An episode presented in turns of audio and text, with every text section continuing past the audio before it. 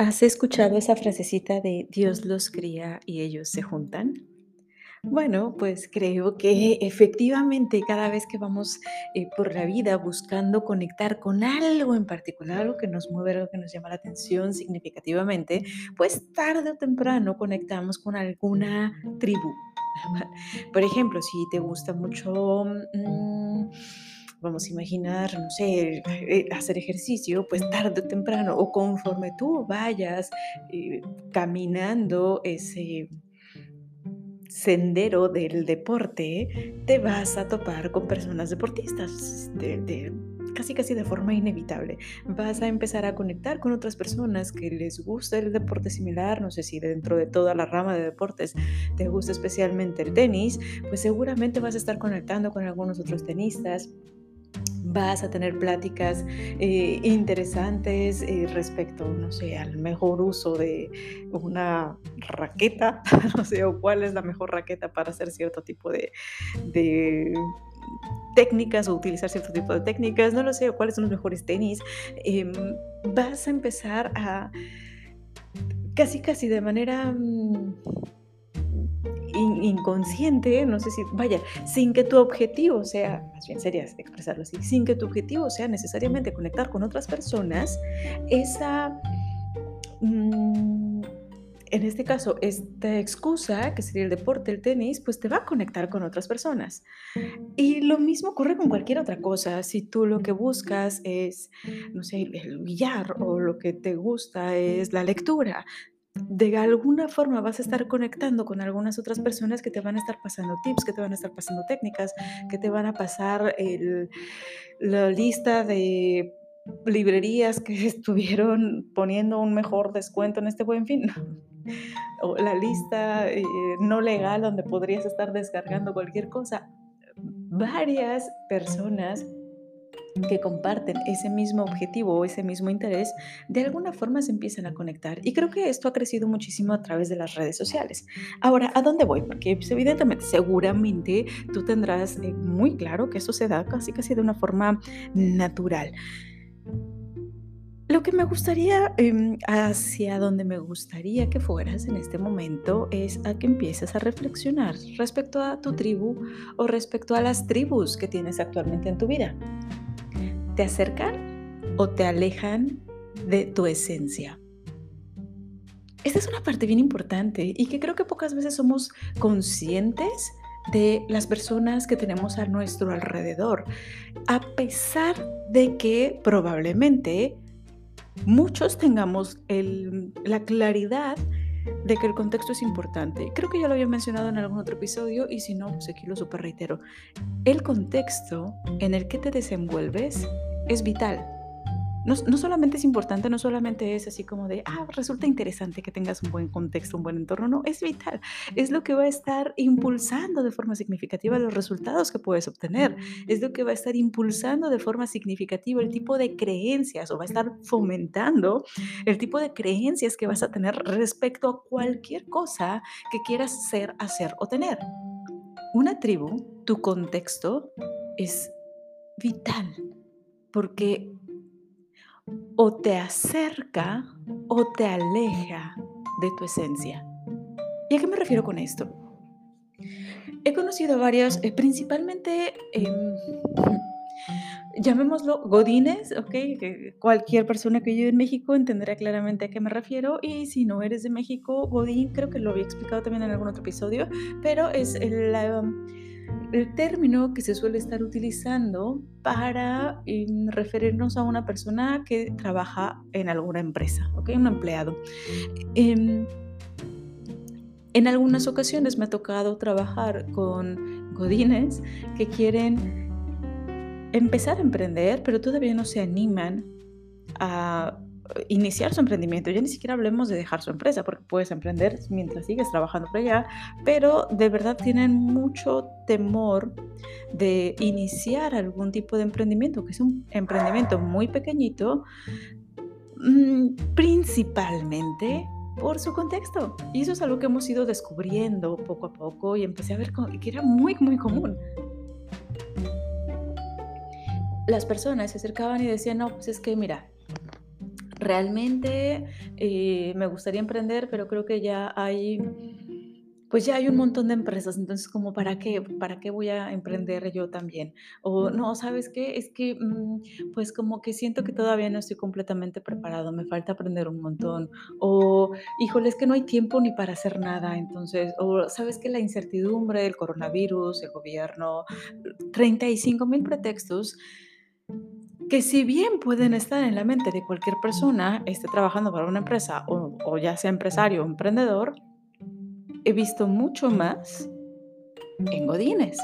Eh, ¿Por qué? Porque en ese círculo se detona muchísimo esa, mm, pues digamos, ese mood, ¿vale? E, e, ese tipo de, creencias. Es muy fácil, y, creo que va por ahí, es muy, muy fácil empezar a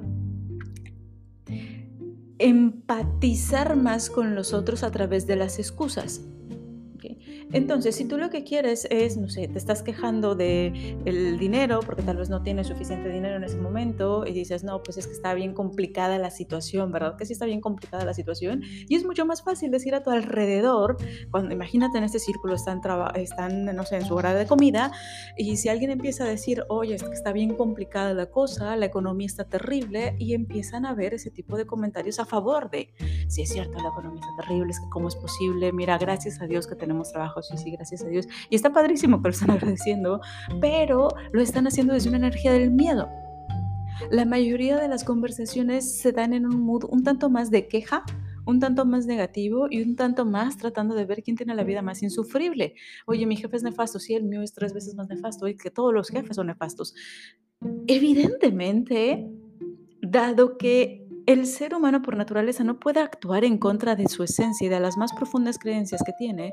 Si tú tienes la firme creencia de que todos los jefes son una mierda, pues lo último que vas a querer es ser jefe. Y así que cuando tú te intentas salir y poderte em, colocar en un rol como empresario, como emprendedor, dado que ello implica ser, aunque sea jefe, tu propio jefe, dentro de ti tienes otra creencia. Y por lo tanto, te vas alejando de lo que podrías ser.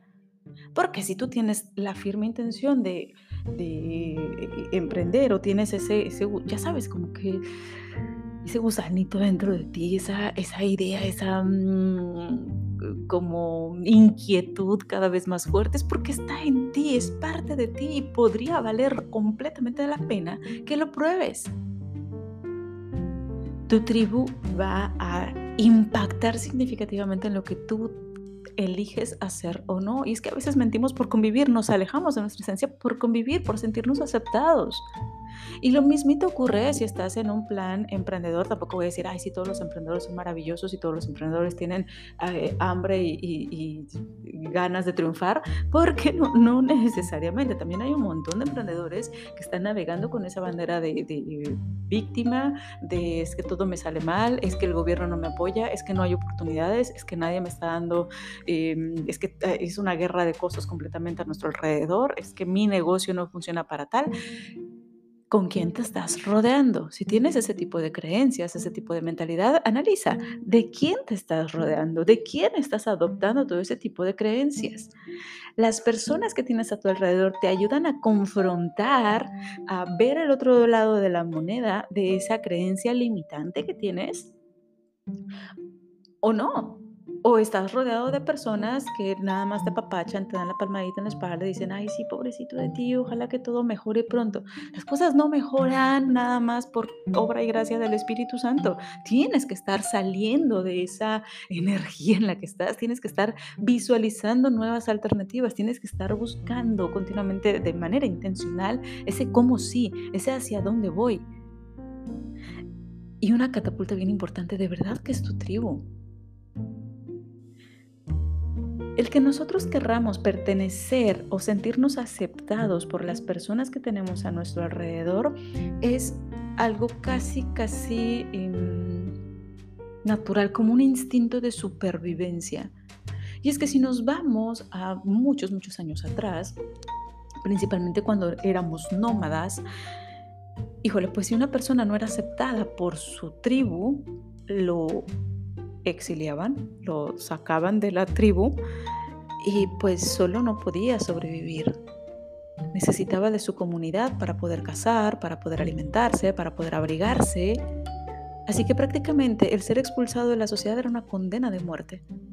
Y esa creencia, esa ideología se ha mantenido de una forma muy, pues, como mm, arcaica dentro de nuestro ser, ¿vale?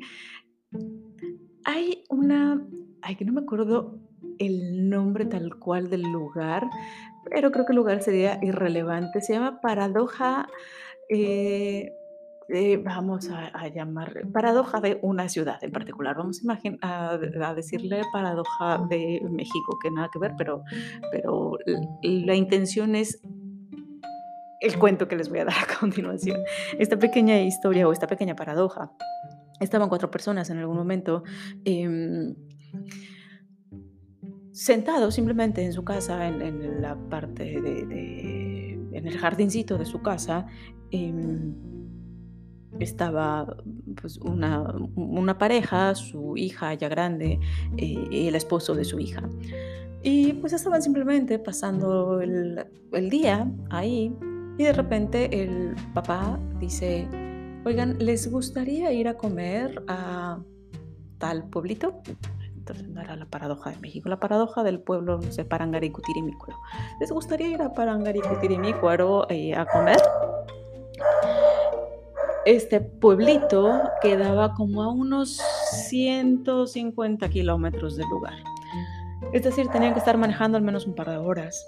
Em, y la esposa dice, nada, pues hace mucho que no vamos para allá. Y la hija menciona, claro, si quieren ir a comer por aquel lado, pues podemos estar yendo, no hay ningún problema. Y el esposo de la hija se queda pensando, híjole, son dos horas en auto, mediodía, está haciendo un calor del demonio, va a estar pesado y para comer en aquel pueblo, como qué caso tiene. Pero se quedó analizando, bueno, todos ellos quieren ir, van a pensar que yo estoy en contra del Señor o en contra de la familia por completo, pues, pues bueno. Así que el esposo se para y dice, está bien, si todos quieren ir, no hay ningún problema, vamos para allá. Así que se trepan al carro, hacen este viaje de dos horas. Evidentemente el viaje estaba pesado, hacía muchísimo calor, estaban con todos los rayos del sol por la ventana, muy incómodo. Llegan a Parangaricutirimícuaro, piden una comida la comida está como muy X, realmente no es una comida extraordinaria ni nada por el estilo. Terminan de comer, pagan, se regresan y llegando a casa después de cuatro horas de viaje, más una hora y media de, estar ahí comiendo, em, cansados, agotados y con la sensación de que perdieron toda la tarde, la mujer menciona, ay pues estuvo bien el viaje, ¿no? Y la hija contesta, ay mamá, pues la verdad es que yo sentí demasiado calor, pero bueno, todo sea porque ustedes quisieran, por complacerles, ¿no? Porque ustedes querían ir para allá. Y el esposo dice, sí, definitivamente a mí no me agradó, eh, la comida no estuvo tan buena, el viaje estuvo muy pesado, pero pues todo sea por complacerles, yo no tengo ningún problema, o sea, me agradó, hacer ese viaje solamente para, para que ustedes se sientan bien. Y entonces la mamá dice, no, pues realmente yo ni quería ir, yo prefería quedarme acá, pero para complacer aquí a tu, a tu papá, em, que quería ir de aquel lado, pues yo dije que sí. A lo que el papá mencionó, no, pues yo realmente ni quería ir, solamente que me dio la sensación de que estaban todos aburridos aquí y pues propuse el viaje, pero la verdad es que no sabía siquiera si ustedes iban a aceptar. De hecho, por dentro esperaba que no quisieran ir porque también me daba flojera hacer tremendo viaje. ¿A qué vamos con esto? Y esa es la famosa paradoja, la paradoja de, ya la rebauticé como Parangaricutirimícuaro, de cómo en muchas ocasiones el miedo a incomodar al otro, el miedo a expresar tu propia opinión, hace que termines haciendo cosas que ni siquiera te gustan, que ni siquiera disfrutas solo por pertenecer. Como el caso de esta familia, que ninguno en realidad quería hacer ese viaje, ninguno en realidad quería levantarse de ese jardín donde estaban haciendo nada, pero estaban cómodos haciendo nada, pero todos lo hicieron en un afán de pertenecer y complacer a los demás. Y generalmente, si estás rodeado, rodeada de personas similares, híjole, puedes estar avanzando sin una claridad. Puedes estar, sobre todo, y ojo aquí, si eres empresario, empresaria, si tienes un equipo a tu cargo, es muy común que tu gente no te esté retroalimentando de una forma adecuada, que no te esté dando eh, alguna otra cara de la moneda, que no te esté, no, necesariamente quiero decir aquí que te tengan que estar eh, confrontando o que tengan que estarse negando todo lo que dices, pero entre más alto estés en la línea jerárquica de una organización, es más complicado que tengas a personas que verdaderamente te ayuden, uno, o a encontrarte, o a confrontarte con cualquier creencia limitante que pudieras tener. Como lo que mencionaba hace ratito, si están platicando en el comedor diciendo, oye, es que la vida está súper complicada, ya veo ahí a, Carolina Me Caes Mal, Carolina Me Caes Mal Hernández levantando la mano y viéndote raro y diciendo, pero ¿por qué crees que la vida está complicada? A ver, ¿qué has hecho ahorita? ¿Qué esto? De verdad que en algún momento se lo comenté a una persona y me vio muy feo y después desde ahí dije, ok, ya no vas a comentar a menos que te pidan tu opinión. Pero es que a veces suena como que están pidiendo su opinión. Ay, es que el dinero no rinde nada, mira el gobierno cómo está. yo, pero ¿por qué no rinde nada? ¿Llevas tu control adecuado? ¿Qué estás haciendo para generar más dinero? ¿Sabías que de ti depende el dinero, no necesariamente de tu, de tu patrón? Entonces creo que no le caí muy bien a esta persona, pero La realidad es que pocas personas va a haber ahí a tu lado que estén dispuestas a decirte la verdad. Y lo que le dije no es una mentira, pero por supuesto choca mucho con su sistema de creencias. Y entonces, ¿qué ocurre? Que prefieres rodearte de otras personas que vayan a apapachar tu sistema de creencias, que vayan a confirmar tu sistema de creencias. Y por eso, principalmente, es que solemos pagarle a mentores, porque queremos a personas que nos ayuden a confrontar, que nos ayuden a, a visualizar de una forma clara todas esas creencias que tenemos y que nos hacen tener los resultados que tenemos en este momento. Tu tribu, las personas que tienes a tu alrededor, idealmente tendrían que tener ese rol, tendrían que estarte ayudando a, mejorar, a crecer, a avanzar.